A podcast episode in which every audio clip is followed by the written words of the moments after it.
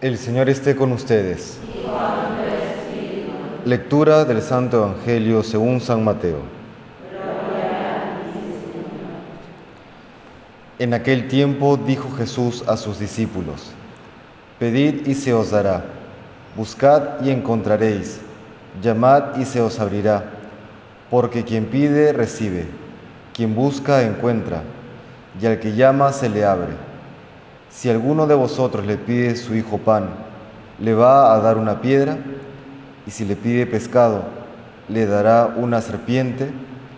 Pues si vosotros, que sois malos, sabéis dar cosas buenas a vuestros hijos, ¿cuánto más vuestro Padre del cielo dará cosas buenas a los que le piden?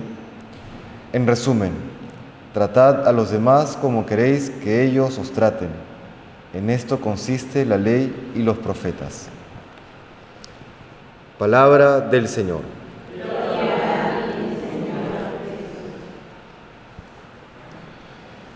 Nos invita el Señor el día de hoy a la confianza, a la confianza en la oración.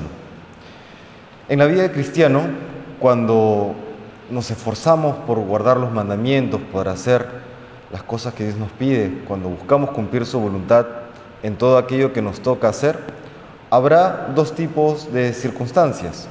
Una en las que dentro del marco de los mandamientos tengamos capacidad de acción, podamos decidir, podamos esforzarnos por cumplir aquello que se nos pide y salir adelante, por supuesto siempre con la gracia de Dios, pero también con, nuestro esfuerzo. ¿Cómo habrá también otras circunstancias en que si nos esforzamos por guardar los mandamientos, de pronto pareciera que nos vemos acorralados, como que viene la tentación porque pareciera que no hay más opción que hacer el mal para salir de tal o cual circunstancia, sea la mentira, sea robar, sea incluso matar. En esas circunstancias el Señor que nos dice, pedid y se os dará, buscad y encontraréis, llamad y se os abrirá. Y en este, a este respecto, la primera lectura del día de hoy del libro de Esther nos da un, gran mensaje. Recordemos quién fue la reina Esther. Ella tuvo la gran responsabilidad de, interceder por el pueblo de Israel ante, ante un rey extranjero. Y el rey había dado la norma que para poder acercarse al rey, por cualquier motivo, pero sea para dirigirle una palabra, para hacer alguna consulta, etc., siempre él eh, debía, debía ser consultado antes si es que quería recibir a esa persona. Y si es que, por ejemplo, una persona, ya sea la reina, se aparecía ante él y él estaba de mal humor y él no daba su visto bueno para conversar con esta persona, pues terminaba perdiendo la vida esa persona. Esa era la circunstancia en la que se encontraba la reina Esther.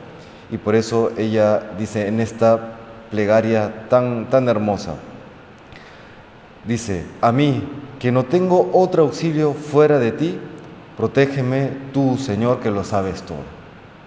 Ese todo por el todo tiene que ser nuestra actitud en la oración. Este, este poner nuestra entera confianza en el Señor.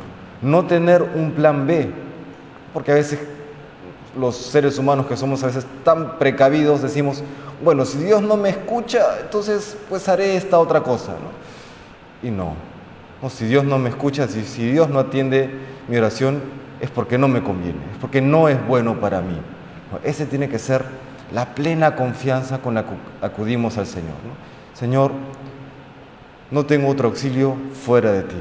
Protégeme tú, Señor, que lo sabes todo. No hagamos esta plegaria de la reina Esther, hagamos la carne, hagamos la vida en cada uno de nosotros y que le pedimos al Señor que, así como le pidieron los apóstoles, ¿no? Creo, Señor, pero aumenta mi fe. Creo, Señor, pero aumenta mi esperanza, que a veces las circunstancias me, me zarandean, me, me, me hacen pasar por circunstancias, por momentos difíciles. Ayúdame tú, Señor, que eres mi único auxilio. Se lo pedimos al Señor con sencillez de corazón. Que Dios nos bendiga.